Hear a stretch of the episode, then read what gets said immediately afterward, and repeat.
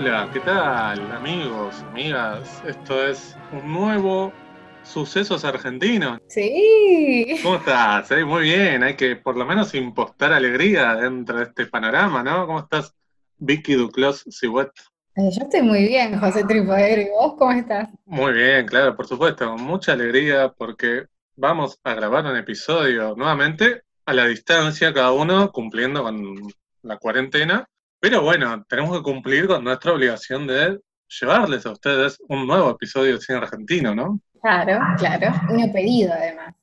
Sí, muy, muy pedido. La verdad es que la gente nos paraba por la calle cuando salíamos, a pesar de que llevábamos barbijos, la gente decía, ah, ustedes son los de sucesos argentinos. ¿Por qué no hablan de tal película? Nosotros tomamos nota este, mental, porque claro, no íbamos a sacar las manos nos- con la gente extraña por una película, así que bueno, nada. Pero antes yo quiero hablar de qué estuvimos viendo entre el episodio anterior y este.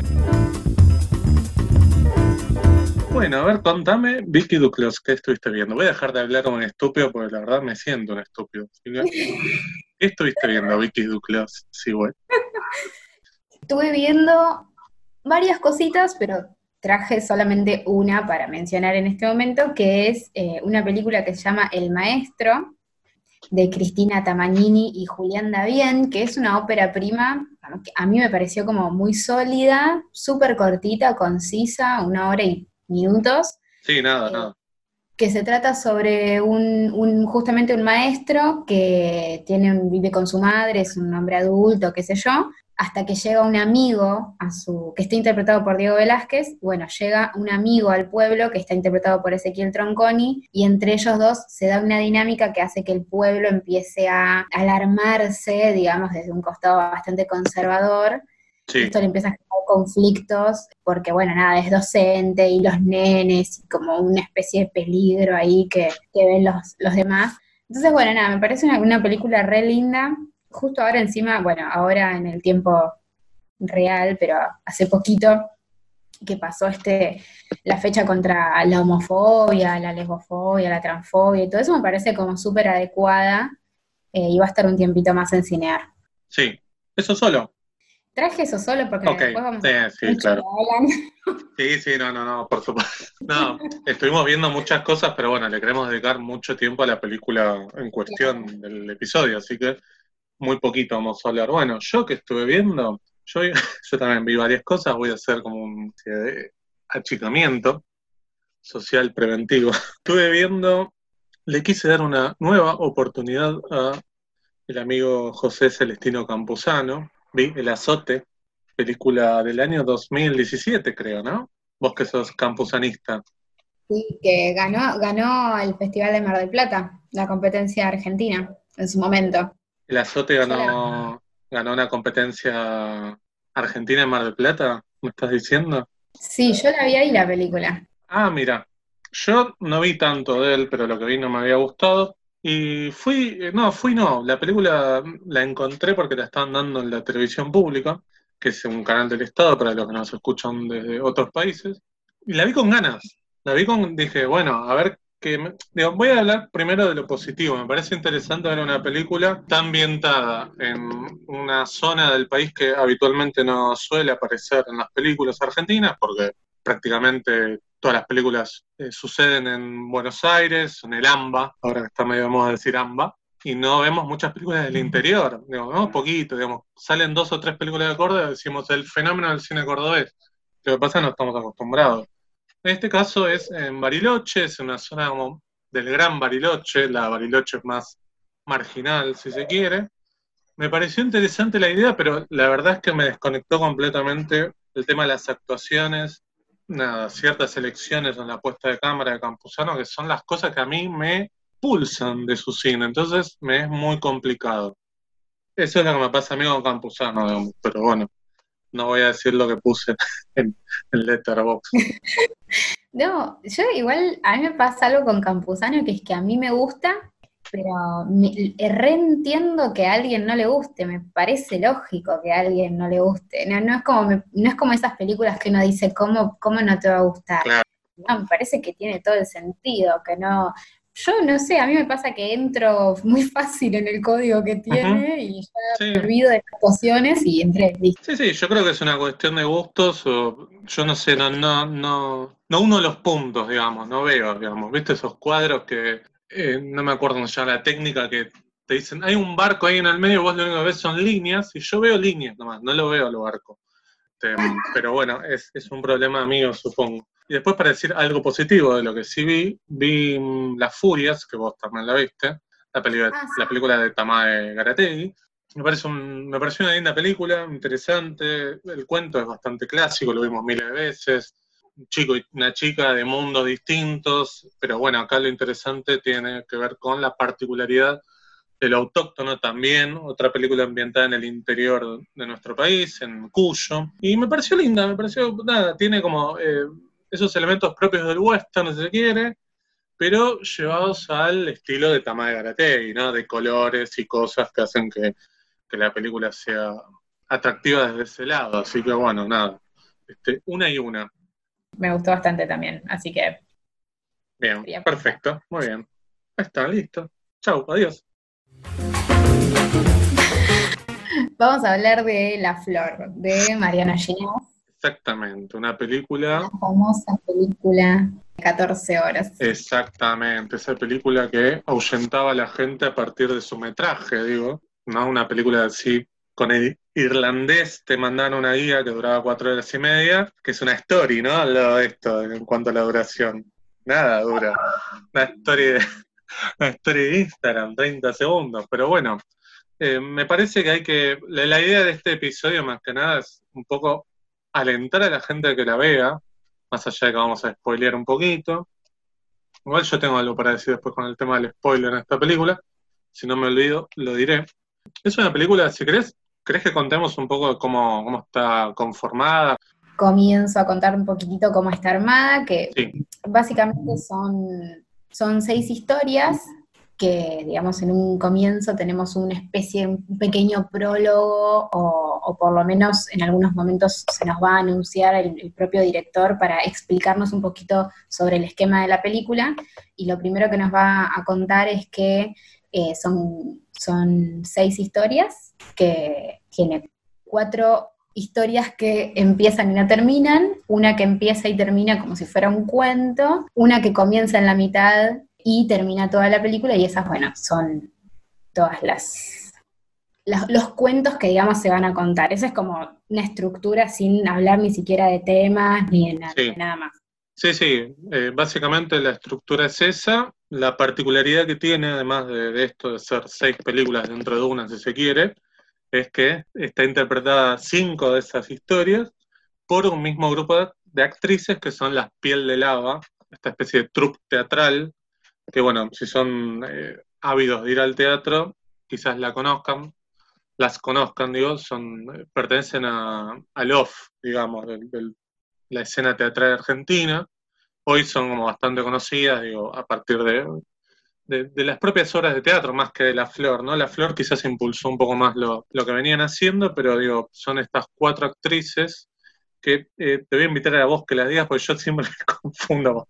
Este, me, me acuerdo de Pilar Gamboa y las otras tres te las voy a dejar a vos. Sí, son Pilar Gamboa, Elisa Carricajo, Laura Paredes y Valeria Correa. Claro, las primeras, las primeras dos letras forman piel de lava, digamos, eh, ese nombre. Solo hay un episodio en el que ellas no están y está aclarado antes de que empiece ese, ese episodio que no están. Está Esteban Lamote en uno de esos. Pero bueno, lo dividimos así, esto de hablar de cada uno de los episodios y hablemos del primero. ¿Qué te parece?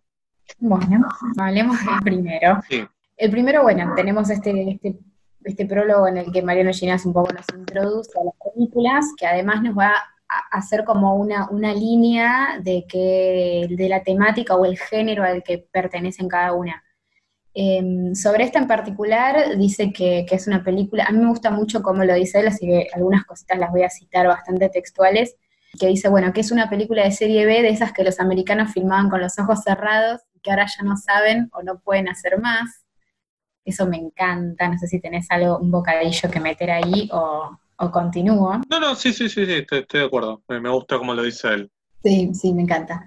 Eh, bueno, y básicamente es una película que se trata sobre una, especie de laboratorio arqueológico en donde llega, llega una carga de la que nadie se quiere hacer cargo, porque aparentemente tiene algo que fue extraído de alguna excavación medio por izquierda, que es algo que nunca se termina como de dilucidar exactamente bien, pero bueno, cuando descubren qué es lo que tiene adentro, resulta ser una momia. Esa momia, que es paréntesis, una, creación maravillosa para mí, sí. bárbara. Yo quiero el muñequito de esa momia. Por favor, quiero, quiero esa. No, quiero decir un Funko porque si no me yanquilizo al toque, pero. Sí. Eh, pero garpa. Sí, sí, sí. Eh, bueno, y esta momia, digamos, viene como a desatar una especie de maldición que va a tocar a dos personajes. Uno es un gato y el otro es una de ellas cuatro, que es eh, justamente el personaje interpretado por Valeria Correa, que se llama Janina. Así que bueno, la, historia esta básicamente tiene que ver un poco con esto, ¿no? Con este descubrimiento de la maldición y cómo la maldición opera eh, en este personaje y, y, una especie de, bueno, cómo lo vamos a resolver. Es bastante sencillo. A mí me parece que es un gran comienzo de, para la película. Digo, me parece que es un gran gancho de entrada en el que te dan ganas de seguir viendo después. Sí, sí, sí, sí, sí estoy de acuerdo. Me parece que empieza bárbaro. Aparte, el, verdadero inicio de, lo que es esta historia de ella que sale de esa camioneta, que está con un que está con un tipo, hay como una tensión que se genera, que creo que es algo que se va a dar en toda la película, o en todas las películas, que hay como una tensión marcada que a mí me, atrapa bastante, digamos, a diferencia de lo que me pasaba con, con Campuzano, conecto de entrada, digamos, con, con La Flor, como también entiendo aquel que por ahí no conecta, pero me parece que lo interesante está en eso, digamos. Alguien puede pensar que La Flor se trata de, no sé, velatar, algo como súper experimental y cada una de las películas son películas de género, súper accesible. Lo que aleja al público quizás es esto de que dura 14 horas, que piensan que es una sola película con los mismos personajes, con una misma historia que dura 14 horas. Y no, es, este, son diferentes películas de diferentes géneros. Y nada, me parece que esta es la de las más interesantes. Todos modos, a mí me gustan todas. Sí, desde el arranque me parece que, marca eso que estás diciendo vos. O sea, ya desde el primer minuto, a mí lo que me gusta mucho de los primeros segundos de la película es este zoom in como súper pronunciado que tiene hacia la camioneta y esta escena como del personaje de Elisa Carricajo como besándose súper apasionadamente con un hombre y como esa situación interrumpida porque en la historia además del misterio de, las momias va a haber como otro misterio que tiene que ver con que hay algo que le está pasando a este personaje que es rarísimo, que es interno, que la aterroriza, pero que no sabemos qué es. Entonces eso me parece como lo, que a mí más me interesa de, esta, de este inicio, como el misterio y lo entretenida que es como que ya te, te saca de ese lugar de pensar, como decís vos, que, parece que una película de 14 horas de cine independiente argentino tiene que ser 14 horas de mirar un frasco eh, claro, en una mesa. Claro, no, totalmente. Eh, nada, me parece un gran comienzo. Si querés, vamos al episodio 2. No sé si tenías algo más para decir de este episodio. No, de, este episodio me gusta mucho, bueno, para mí hay algo que se marca acá, que es lo, lo único que resaltaría antes como de continuar, que son por un lado como la verborragia, como, como que van a ser 14 horas bastante verborrágicas en casi todos los episodios, y que me parece que eso está buenísimo para hablarlo también después. Y otra cuestión que tiene que ver con esto de que va a haber una, una, un juego o una fantasía con las, con las voces y con los idiomas. Me parece que, eso va a estar buenísimo en toda la película y ya desde este primer minuto ya se puede ver. Sí, el personaje de Laura Paredes que interpreta una investigadora catalana que habla en catalán y que habla con ese acento este, bastante sugerente, digamos. Sí, exacto, exacto. Me parece súper verosímil aparte, porque digo, en los otros episodios hablan en otro idioma, en francés, en inglés, qué sé yo, y yo le, creo a Laura Paredes que está hablando catalán. Más allá de que se nota que es un doblaje, digo, ¿no?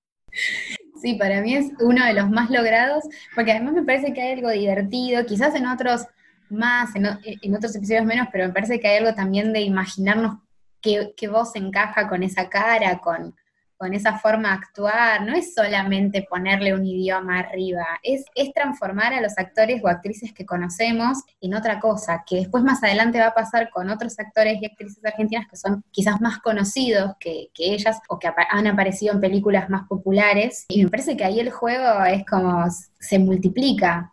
Digo, no es lo mismo ver a, no sé, Rafael Spredur. Sí. hablando en inglés, digo, qué sé yo. Sí, sí, sí, sí, totalmente.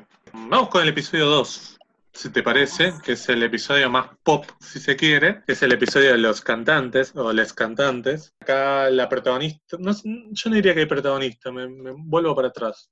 Es la historia de dos cantantes que formaban un dúo, esto se dijo mucho, eh, un dúo muy a lo Pimpinela, ¿no? porque las canciones que cantaban eran muy parecidas a ese pop melódico de, los 80, este, como muy, muy, muy interesante, digamos, muy divertido, por lo menos hoy este, ya no se lo veo con tanto prejuicio, pero que en la actualidad en la que comienza la historia están separados, cada uno haciendo sus vidas musicales por, por su lado, él mucho mayor que ella, ella está interpretada por Pilar Gamboa, para mí yo no, podría decir que tengo una favorita de las piel de lava, pero Pilar Gamboa me gusta mucho, sobre todo por lo que hace al principio.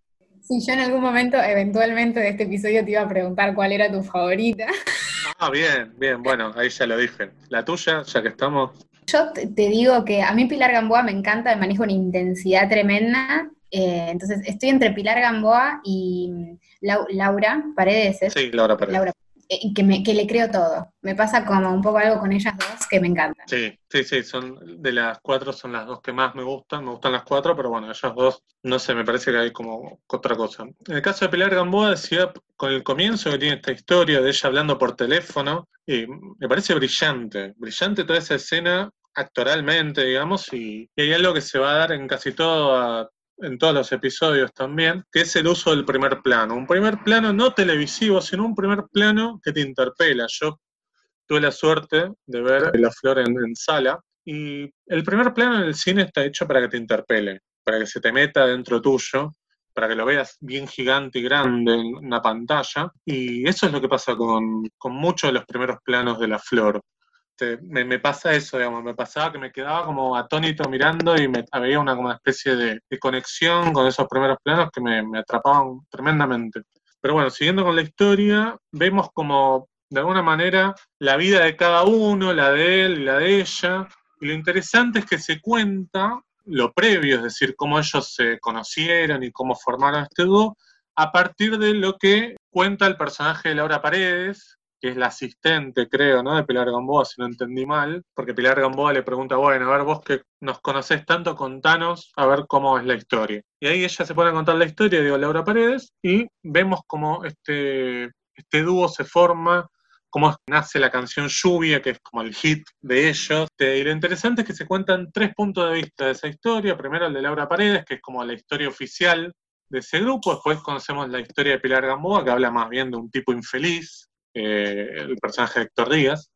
Y después tenemos la, más adelante en la historia, tenemos la, versión de él. Y me parece súper interesante cómo está contado eso. Y cuando creemos que tenemos una película sobre, bueno, un vínculo trunco, eh, profesional y sentimental, aparece una trama, que es la trama del veneno de los escorpiones, que me parece súper, súper interesante súper interesante cómo se engancha, porque es acá como el personaje de Laura Paredes tiene como es el nexo entre ambas tramas de alguna manera, entre los cantantes y entre eh, esta especie de logia medio misteriosa que está conformada por diferentes personajes que buscan traer como toxinas de una especie de, de escorpión particular que da como la vida eterna, una cosa así. No quiero spoilear demasiado, igual insisto con esto, insisto, no era algo que iba a decir y que no dije, que para mí es una película anti-spoiler. Porque no interesa tanto, justamente por esto de que tiene cuatro películas que, tienen tramas inconclusas. Entonces, interesa mucho más la trama, interesa mucho más el camino. No, a ver quién murió qué pasó con tal personaje, digo, me, pasa eso. Sí, me encanta lo que dijiste del spoiler, no lo, no lo había considerado de esa manera y es como, me parece clave. Pero bueno, sobre el episodio, me, a mí es uno de los que más me gustan porque me, me parecía, bueno, primero porque es muy, no sé, cursi al extremo, como súper melodramático, me parece genial, porque los personajes son muy intensos, digo, tenemos también a, un, digamos, como a, otra mujer que está, como viene a ser como una tercera indiscordia, que también es un personaje bastante intenso y que viene encima después a encontrarse con, el personaje de Fernanda Gamboa y tienen un diálogo que explota todo. Después porque me gusta que el director mismo la haya presentado como una suerte de musical. Entonces, como me gusta también pensar un poco eso, y es verdad, la película se configura como a partir de escenas que se, que se cantan o que se cuentan mediante canciones. Eso me parece que está buenísimo porque es un musical muy diferente a los que estamos acostumbrados, pero podría ser, digo, ¿por qué no? Y que me encanta que es, me parece que es una de las eh, de los episodios que tiene como más frases y más pensamiento en cuanto a, a los textos, como como mucha reflexión, mucho, no me encanta. Digo, yo te contaba que la primera vez que vi pausaba y anotaba, porque encima, digo, no conseguís estas cosas, no es como, no sé, googlear frases de cualquier película que te aparecen, digo, no aparecen las frases de la flor y son buenísimas. Y hay monólogos larguísimos que son buenísimos, desde la primera palabra hasta la última. me parece como que está buenísimo resaltarlo eso también. Sí, vos decías el encuentro que tienen las dos cantantes, que me parece brillante todo el diálogo que tienen, y las miradas y los cruces y qué sé yo, y la tensión generada. Y me parece interesante esto también de, de cómo cuando ella toca el portero eléctrico dice, ¿quién sos? Soy yo, que vienes a buscar a ti. Digamos, ahí hay una cita explícita a probablemente el hit número uno de Tía Pimpinela. Eh, me parece, nada, brillante este episodio. Además tiene un final que justamente es esto, es muy anti-spoiler. Vos decís, bueno, ¿cómo sigue? No, no sigue, termina ahí. Aparece hasta incluso el cartelito continuará y bueno, nada, quedó ahí. Aparte es un episodio... No, los episodios más largos son los otros dos, el 3 y el 4, pero este episodio para mí es como nada, lo podría haber visto de un tirón, pero está armado, eh, tiene un intervalo en el medio si ustedes están escuchando esto y lo vieron por el link que está circulando en internet, así se pudo ver en el cine. No es que el link está dividido de una manera distinta. En el cine se vio así, así que eh, nada, si lo vieron de esa manera, los que estuvimos en sala la disfrutamos así también. Eh, no sé si te queda algo más de este episodio, yo estoy, pero la verdad es que es increíble. Me acordaba de la escena del bar también, que hay muchísima tensión también entre el personaje de Laura Paredes y el otro viejo inmundo que le hace dar un beso al final. Pareció una cosa inmunda, pero muy divertida de ver. Este, vamos al episodio número 3, que es el episodio de las espigas, ¿no? Sí, en este, yo sé que este es eh, uno de tus episodios favoritos, así que eh, en algún momento. ¿Qué, qué, qué, qué? Bueno, voy a. Sí, sí, dele usted. No, sí, sí, ahí, ahí comienza, ahí comienza, pero siéntase libre. Este episodio, el episodio número 3 es el episodio de las espías, que me gusta porque comienza situándonos como en tiempo y espacio, pero en un tiempo y espacio bastante random, viste, como en algún lugar de América del Sur y en algún momento de los años 80. Claro. Hay algo que me gusta también, que es que eh, las placas son, son placas negras con unas letras amarillas súper duras, que automáticamente me parece que después se, contraponen con el primer plano de este episodio que viene a ser como un campo más bien amarillo y con los personajes sobre ese campo vestidos de negro, ¿viste? Como ese contraste me parece que, es re lindo. Eh, bueno, y lo que vamos a ver son cuatro mujeres que matan a un hombre y atraviesan ese, ese campo con un, un hombre amordazado que aparece ahí y que entendemos, ya sabemos que son espías, porque no hay que adivinar demasiado, porque ya nos lo anunciaron como varias veces. Sí. Eh, hay algo que acá me gusta también, quizás no pude encontrarle como un desarrollo como quizás me imaginé que iba a encontrar, que es que al principio de cada episodio hay una frase. Sí. Me, encargué como de buscarlas y, y, ver un poco y como que yo sentía como que no estaba yo encontrando la conexión que esperaba. Yo esperaba que fuera algo muy revelador. Se ve que tengo que cranearlo bastante más. no me gustan mucho las frases antes de las películas, de hecho no me acuerdo casi ninguna y creo que tiene que ver un poco con eso porque no, no me gusta. Pero sí, es verdad, de hecho me acuerdo solamente de una que es de, de Velvet Underground, de, la banda, pero después no me acuerdo de las otras. Ahora que lo nombraste, me acordé que tenía una frase al principio de cada episodio, pero si no, no, no le había prestado atención. Pero bueno, sígale. Bueno, la historia se va a tratar sobre espías, básicamente. Para mí es, ese es el episodio más largo, más complejo, más ambicioso. Me parece que es como el episodio más grande de todos, me parece que es este, a mí en particular. Me gusta que habla un poco sobre la gran época de los espías, donde todos tenían sus espías. Me parece que un poco indica esto de que además de que es una, una historia en particular sobre cuatro espías mujeres, que otro grupo de cuatro espías mujeres va a tratar de ir a matarlas, y vamos a ver un poco qué pasa con eso, si lo logran, si no lo logran, o, cómo las alcanzan, cómo se da esa misión en particular. Parece que también es una, es una película que habla de los espías en un sentido amplio. Digo, me parece que, que después empieza a partir de ese núcleo empieza como a construir eh, un montón de historias alrededor, se desprenden como el universo de los espías. Por eso para mí, a mí se me hizo como en un momento complejo y de hecho me parece que no es, no es casual que en el medio del episodio aparezcan intervenciones inclusive visuales del director, por ahí contextualizando o en el medio haciendo un stop y diciendo, bueno, hasta acá vimos tal cosa y ahora vamos a ver tal otra faltan cuatro horas, digo, como un poco de un empujoncito, ¿viste? Como el director. Acá también se incorpora la voz de Verónica Ginás, si no me equivoco es Verónica Ginás, que también narra, quizás no es lo que a mí más me convence de, todo, la narración de ella, pero sí me parece que está buenísimo porque termina como de dar un sentido de, de novela, al episodio, cómo narran y lo que narran, digo, como los comentarios son como hasta comodidades calias pareciera. Sí, este, estoy de acuerdo con lo que decís. Me parece que es más, no sé si en algún momento lo dicen, pero creo que es como la época decadente de los espías, ¿no? Es como la, época en la que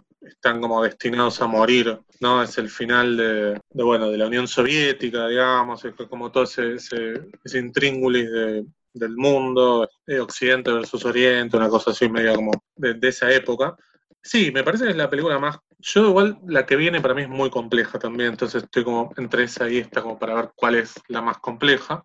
Pero esta es como la película más grande de todas porque es la que tiene más producción. Si bien la película en ningún momento es este, una gran superproducción, no sé si está ambientada en los 80 esta o, la que viene también tiene como una cosa medio como fantástica, utiliza como pequeños los, los pocos elementos que tiene a disposición, pero a favor de la historia pero no para mostrarte, bueno, tenemos acá una gran superproducción, ni mucho menos. Me, parece súper interesante también acá el trabajo de las cuatro actrices y, y, esto del verosímil que lo decía antes, acá también me parece que aplica, digo, les, creo absolutamente todo. Son espías, digo, por más que un episodio atrás les había visto a, no sé, a, dos de ellas disputarse en el medio de un duelo musical, digo, y eso es lo lindo que tiene la flor, ¿no? también, digo, como las mismas intérpretes hacen diferentes papeles como muy extremos uno de otro y funciona muy bien. Eh, y es uno de los episodios más largos, sí, exactamente, es, larguísimo. Yo me acuerdo cuando lo vi por primera vez, uh, esta película, ¿qué onda? La más larga, digo, porque veníamos de las otras que duran como una hora y media, dos horas, y esta es, eh, muy larga, pero nada, para mí es súper atractiva y, visualmente tiene una cosa como no sé si te pasó, digo, esta también tiene como planos muy cortos y primeros planos, qué sé yo, pero cada vez que te muestro un plano general, Mariano Ginás es como nada. Estoy como viendo un plano general de autor de Mariano Ginás. Digo, si viste Balneario Santos o viste Historias Extraordinarias, sabés que ese plano general es de Mariano Ginás. Y toda esa cosa del interior de, la provincia de Buenos Aires también funciona muy, muy bien. Igual acá no sé si es La Pampa, pero bueno, es más o menos lo mismo, La Pampa. Eh, no sé si tienes algo más para decirte este episodio. Eh, yo quería resaltar eh, mi momento favorito, creo, de, este. Mira, mira lo que voy a decir. De toda una historia de espías que dura como seis horas, tiene acción por todos lados. Voy a decir que, que uno de mis voy a decir uno de mis momentos favoritos.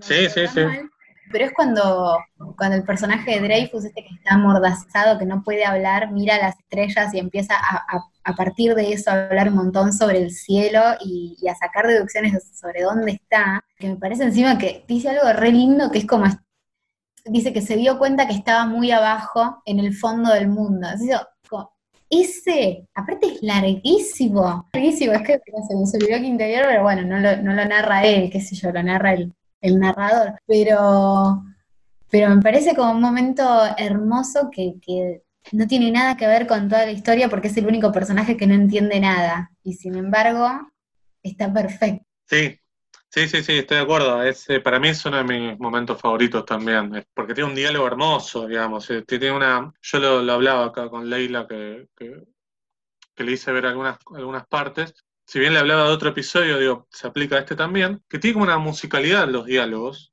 que hace que sea como algo completamente diferente a lo que uno ve habitualmente en el cine nacional. Digo, lo digo con todo el dolor del alma. Este, pero nada, bueno, hay un montón de, películas que tienen grandes diálogos en el cine nacional, pero quiero decir, estos diálogos que por ahí en otra película no funcionarían, acá funcionan, porque vos decís, che, es muy literario esto, pero sin embargo vos lo estás viendo y por algún lado te entra y es, eh, es increíble, digamos. Y cómo funciona en diferentes géneros, en diferentes momentos, en diferentes películas, eso es genial, digamos. Eso es brillante, una de las cosas más brillantes que tiene la flor. Coincido totalmente. Y lo que sí, digamos, de lo que estás diciendo me pasa algo que es que, o sea, veo otras películas de género acá quizás y un diálogo ya de querés tomar mate me resulta como inverosímil. Claro, no, no. Eh, me gustaría como sentarme a, desglosar de verdad las, los diálogos de dos películas, una en la que funcionen y, La Flor, y decir qué es lo que está pasando acá. No, no, no, entiendo bien qué es lo que está operando acá, pero evidentemente tiene una, tiene una forma de narrar que además tiene que ver, para mí es re importante también que narre él, porque siento que entiende dónde, dónde enfatizar, dónde ponerle, no sé, me parece que tiene un, punto medio también entre lo literario y ciertas notas que mete que bajan un poco a tierra, entonces me parece que son eh, maravillosos, los textos son maravillosos. Sí, sí, sí, totalmente. Para mí funciona muy bien la voz en off, que en general la voz en off funciona mal en todas las películas, más allá de argentinas o, extranjeras. Generalmente están hechas para, mejor dicho, están, está usada la voz en off para sobreexplicar algo y no este, utilizada con algún fin un poco más cinematográfico, si se quiere. Y me parece que acá, bueno, ya funcionaba muy bien en historias extraordinarias la voz en off. Eh. No es que es la primera vez, pero quiero decir, acá es, es, es fantástico cómo, cómo funciona.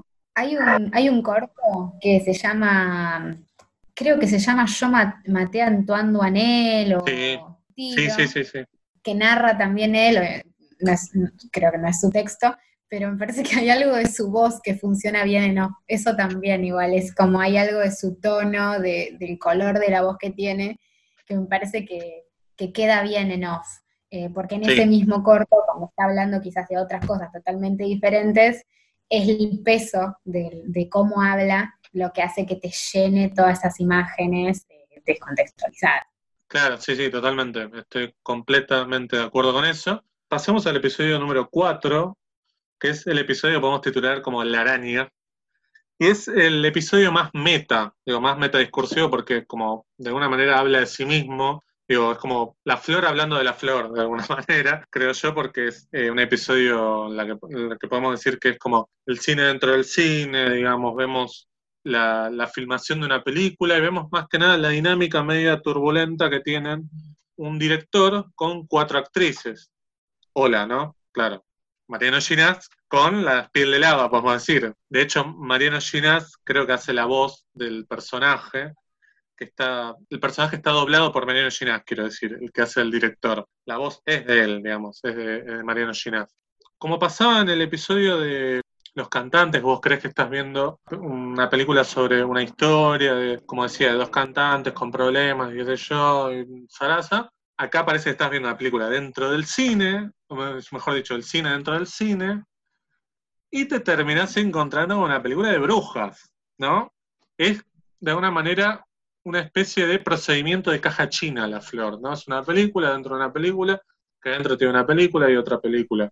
Este episodio es muy lindo, este episodio, porque además tiene como esa idea de superproducción, porque en un momento se van a Canadá, porque la película están filmándose en Canadá. Digo, la película sobre la que están filmando este episodio se llama Las arañas, o La araña, En verdad yo le puse la araña. Ningún episodio tiene título, esto hay que aclararlo.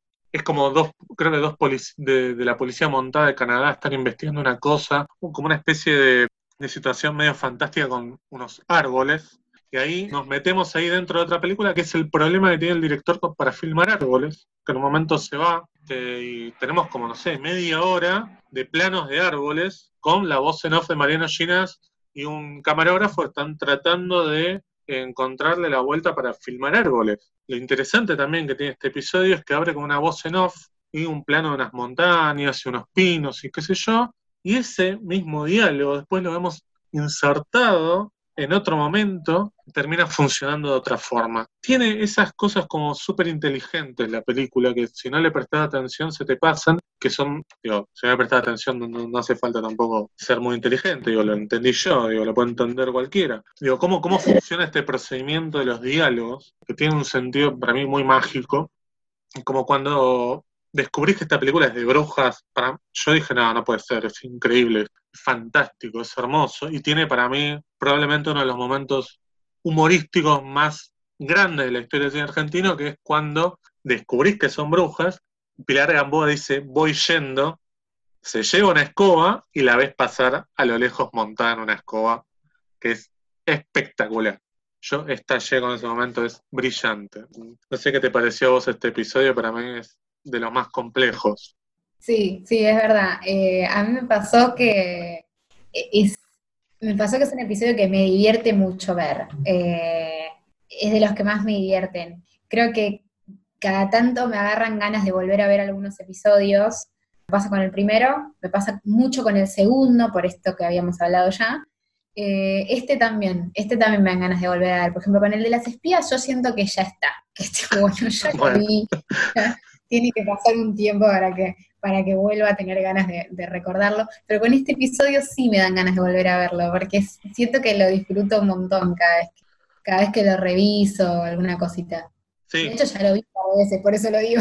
Sí, sí, sí, sí. Este además lo que tiene es que más allá de este tema de que es una película de una película dentro de una película, después descubrís que es una película de brujas, tiene una segunda parte que es la de un investigador que llega a, tratar de averiguar qué pasó, digamos, con, este auto que quedó incrustado, con todo el equipo de filmación, de que se vuelve loco y qué sé yo, y empieza otra película que es una película en la que los diálogos acá funcionan de otra forma, porque funcionan de una manera epistolar, porque es este investigador mandándole cartas a otro investigador que está en Estados Unidos contándole una especie de diario de lo que él va viendo en, esta especie de colonia psiquiátrica. Me parece también muy, muy interesante eso porque cuando descubren el, cuando encuentran el cuaderno del director con todas las notas y él dice, che, porque no saben bien quién era, entonces dicen, che, esto no puede ser, parece de un director de cine, pero no, porque todas estas notas no, no podrían este, juntarse para hacer una película, digamos, a, pesar de que yo no sé cómo se filma una película, dice el investigador. Es muy divertido porque probablemente sean notas verdaderas de, Mariano Ginás, digamos. Eh, y todo este camino que él hace por los pueblos comprando libros y después nos volvemos a meter dentro de otra película porque nos metemos dentro de, de un fragmento de la vida de Casanova,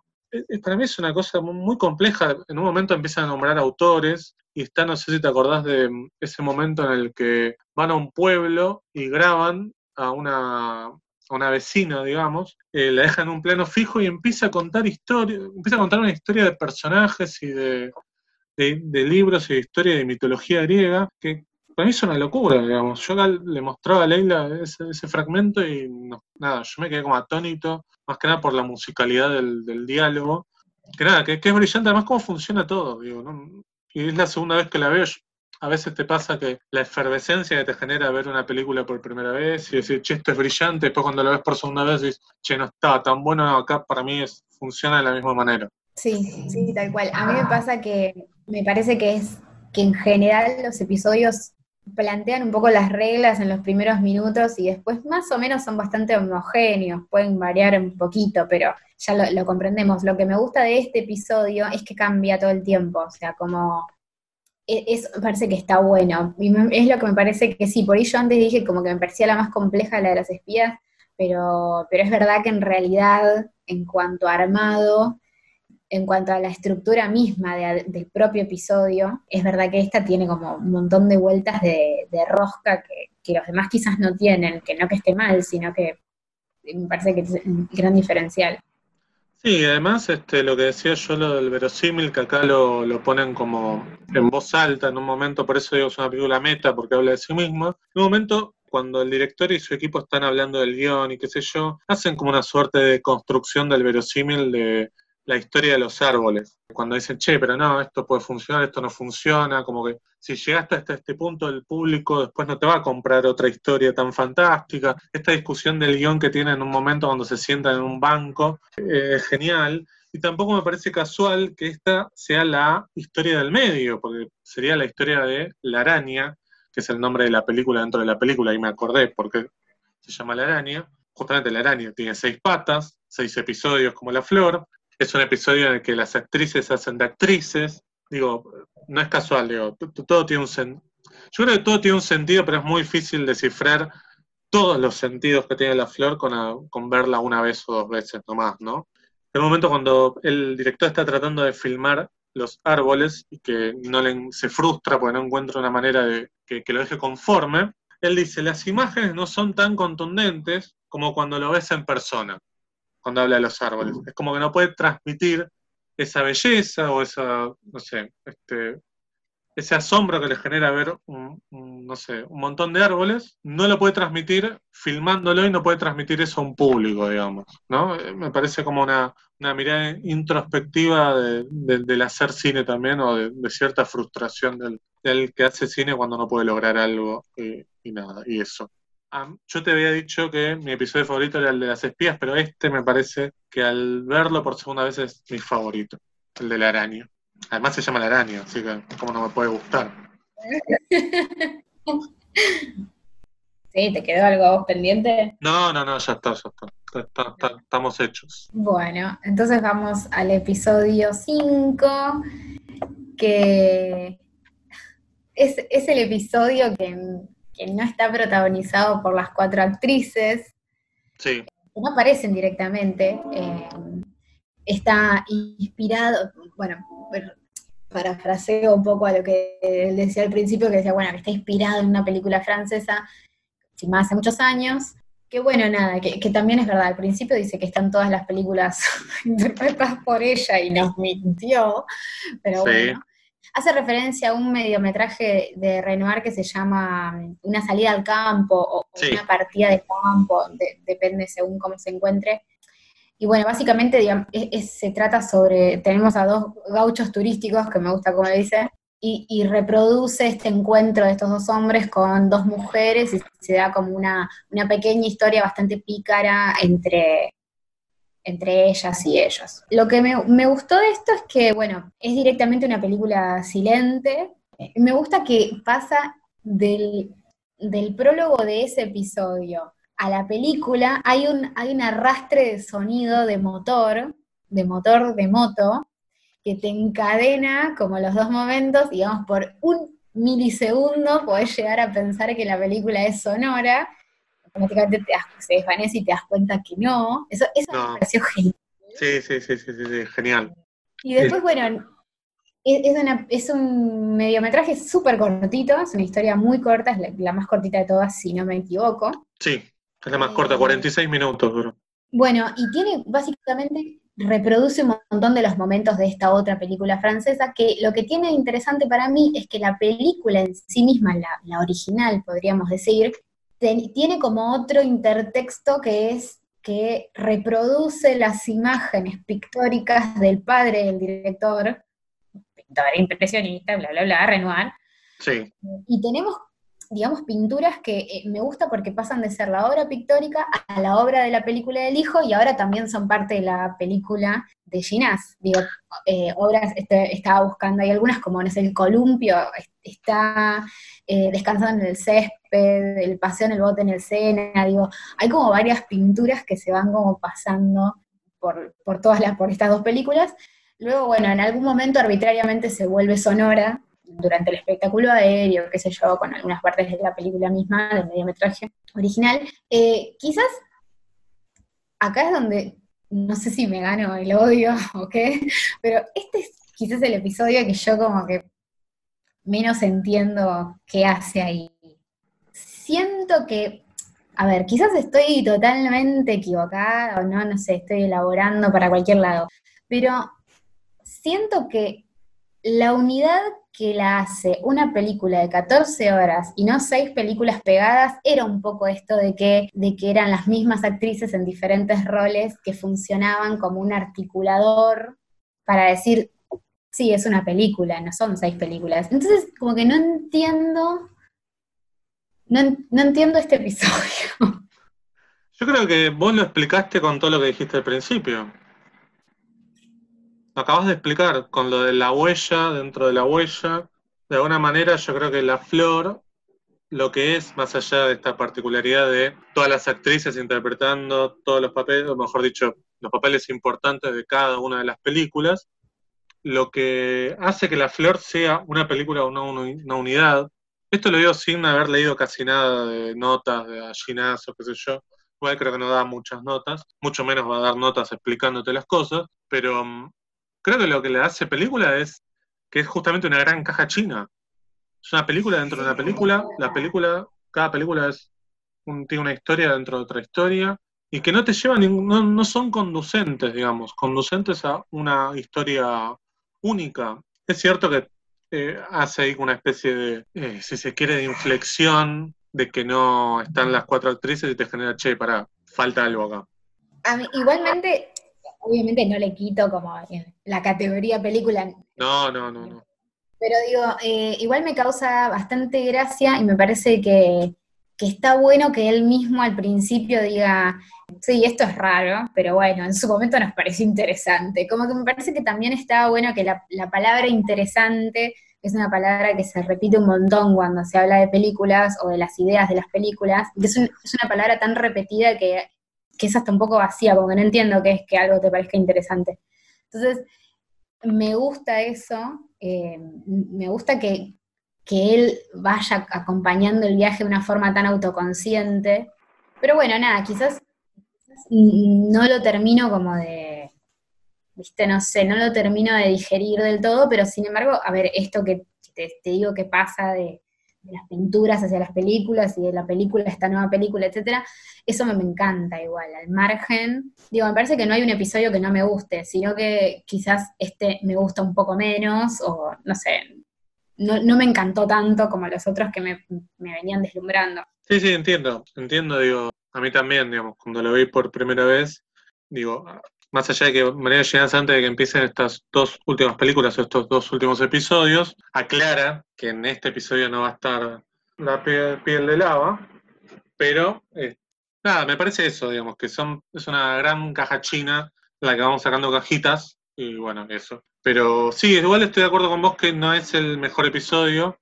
más allá de este homenaje, que sé yo, para mí está logrado, pero no sé, nada, es como, de todos modos, dentro de todo lo que es la, para mí la flor, este sería, no sé, un 7, un 650, ponerle. Sí, sí. Adhiero. Mm. Eso. Mm. Eh, yo no tengo mucho más para decir de, este episodio. El episodio 6 es un homenaje al cine mudo, si se quiere también, porque es una película que no tiene, no es silente, pero sí es mudo. O sea, los, personajes no hablan, acá vuelven las piel de lava.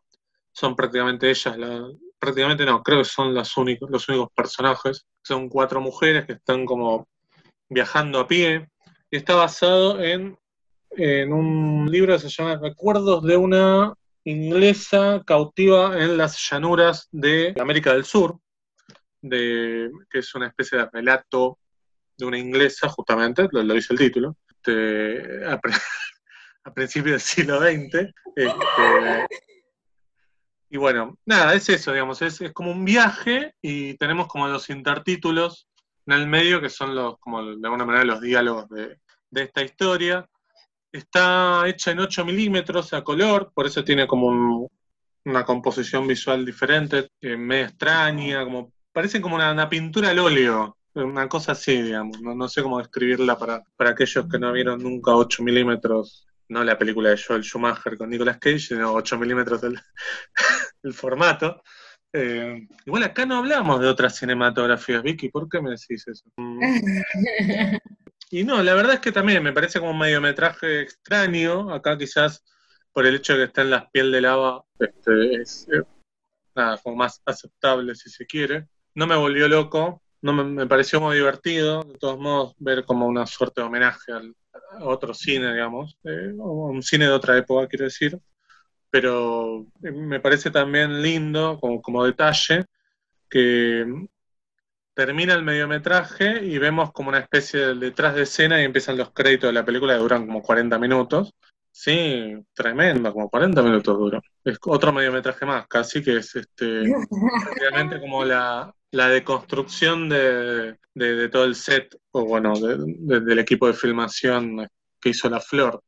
Es una película que, si no me equivoco, estuvo 10 años haciéndose. De hecho, el primer episodio lo vi por ISAT, porque se presentó en el Festival de Mar del Plata del 2016 como película sorpresa. Se, se, hablaba, qué sé yo, que, que Mariano Ginás iba a presentar algo y se presentó así de manera sorpresiva La Flor, primera parte. De hecho, si vos ves eh, los primeros dos episodios, tienen como unos créditos. Si lo ves en, en este link que está en internet, tiene créditos de una película normal, digamos, que después los otros episodios no tienen.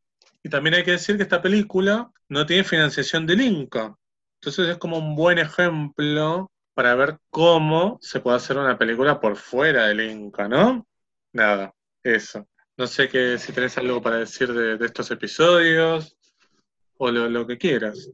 El micrófono es tuyo. Ay, no, yo siento que igual pasó algo que, que sí me parece que está bueno también mencionar, que es que em, además de, adhiero con todo lo que dijiste recién, pero a mí me pasó algo que es que, por ejemplo, yo siempre quise verla en, sala. Lo cierto es que siempre como que se me hacía imposible, o sea, siempre me fue imposible, porque no es sencillo ver la flor en sala. Digo, tenés que tener tres días de tu vida que, te, que tienen que ser para ver la flor, o sea, eh, por lo menos todas las veces que la tuve la oportunidad de verla yo, eran tres proyecciones de más o menos cinco horas cada una, de las cuales yo, por ejemplo, en particular, que vivo en el conurbano, tenía que... Eh, sí, eso sí es verdad. De vuelta, más cinco horas de película que nunca empiezan a tiempo. Entonces, digo, me parece que está bueno que esté la, que haya estado eh, la oportunidad de verla de forma online o no sé cuál hubiera sido otra alternativa para verla en sala. Y me parece que es una pregunta también que, está bueno hacerse, porque había gente con ganas de ver la flor y la vio un montón de gente y no sé cuántas personas fueron a ver a sala. Estoy de acuerdo, me parece que es una película que en verdad eh, yo cuando la vi, la vi en un Bafisi, en funciones de prensa, que quizás es más fácil porque uno está como predispuesto a ir y ver películas. Es decir, si me decían, che, le tenés que dedicar tres días del y solo a la flor, sí, se lo dedicaba sin ningún problema.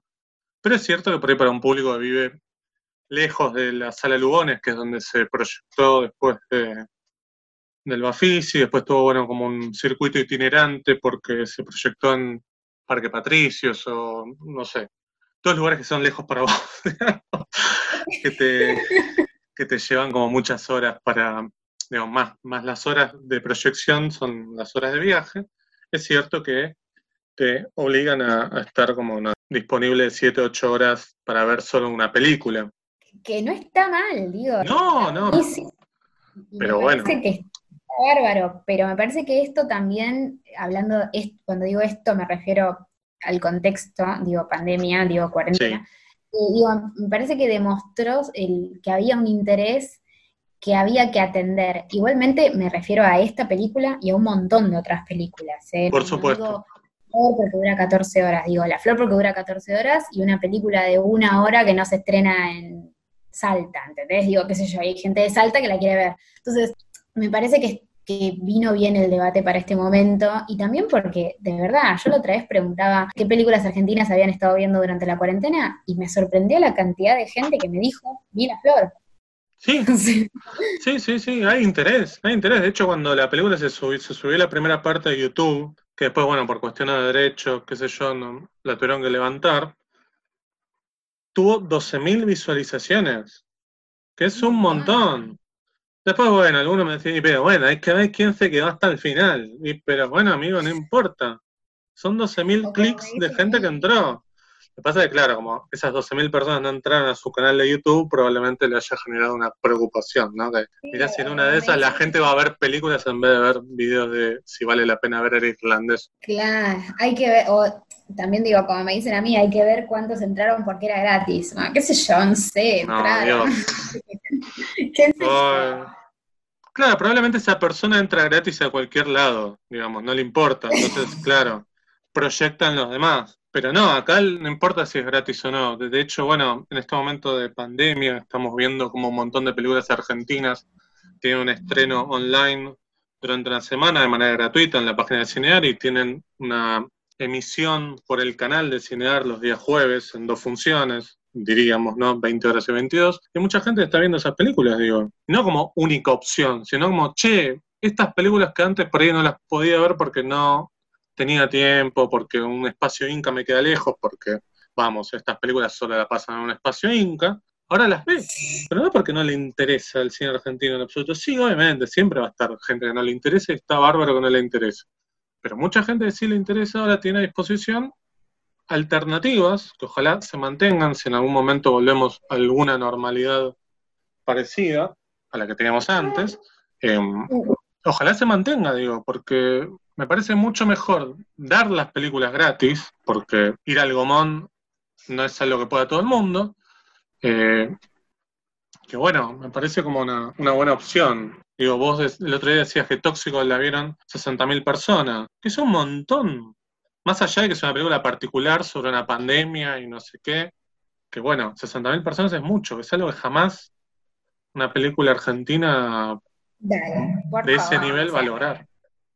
Hace un tiempo hablábamos de películas que me da lástima incluso a veces nombrar con títulos, por- porque son películas que Sí. me encantan y me parecen buenísimas, pero digo, por ejemplo, no sé, en La Botera había semanas que hacía 40 espectadores.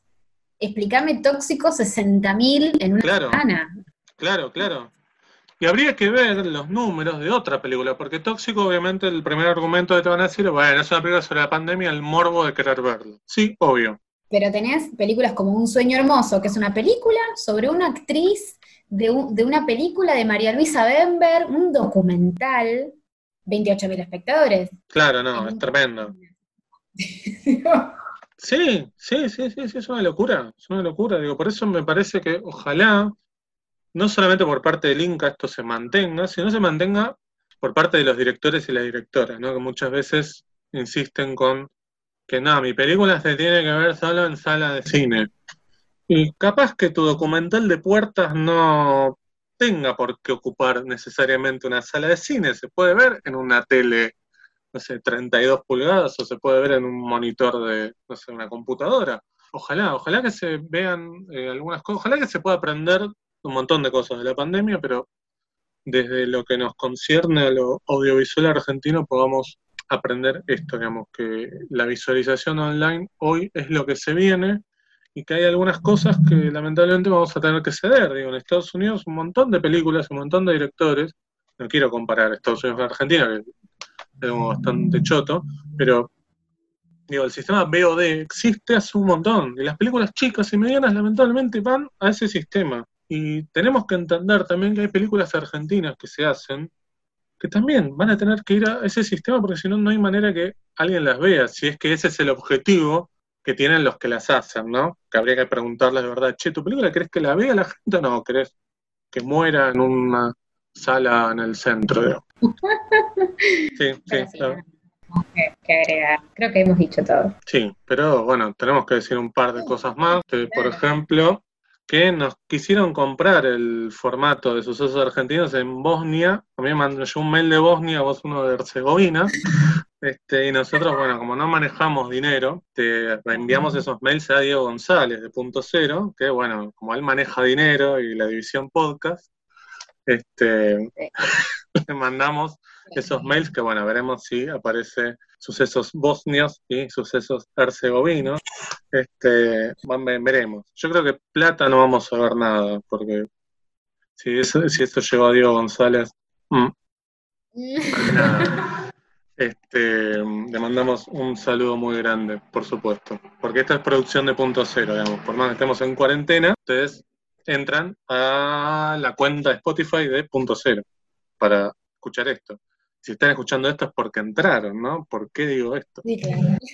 Este, ahora vos decime qué película vamos a cubrir el próximo episodio. Sí, el próximo episodio vamos a hablar de Apenas un delincuente de Hugo Fregonese. Exactamente, una película que tiene como, no sé, 50 años, así que bueno, espero que no huyan espantados porque es una película vieja, en blanco y negro. Es una película muy mágica. Eh, vamos a estar subiendo en nuestra cuenta de Sucesos Argentinos en Twitter, que es Sucesos Argentí, y el número uno, el link para que ustedes puedan verla. Está en YouTube, es muy fácil verla y es una película, insisto, maravillosa. Probablemente una película de un director argentino al que este, deberíamos verle todo. Eh, lamentablemente, casi toda su producción la hizo en Estados Unidos, películas muy mágicas también, pero esta la hizo acá y hablaremos de ella en, su momento, cuando la veamos, cuando tengamos ganas de verla.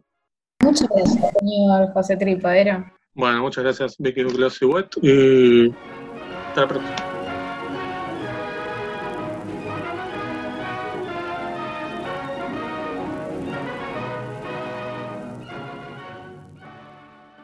bueno.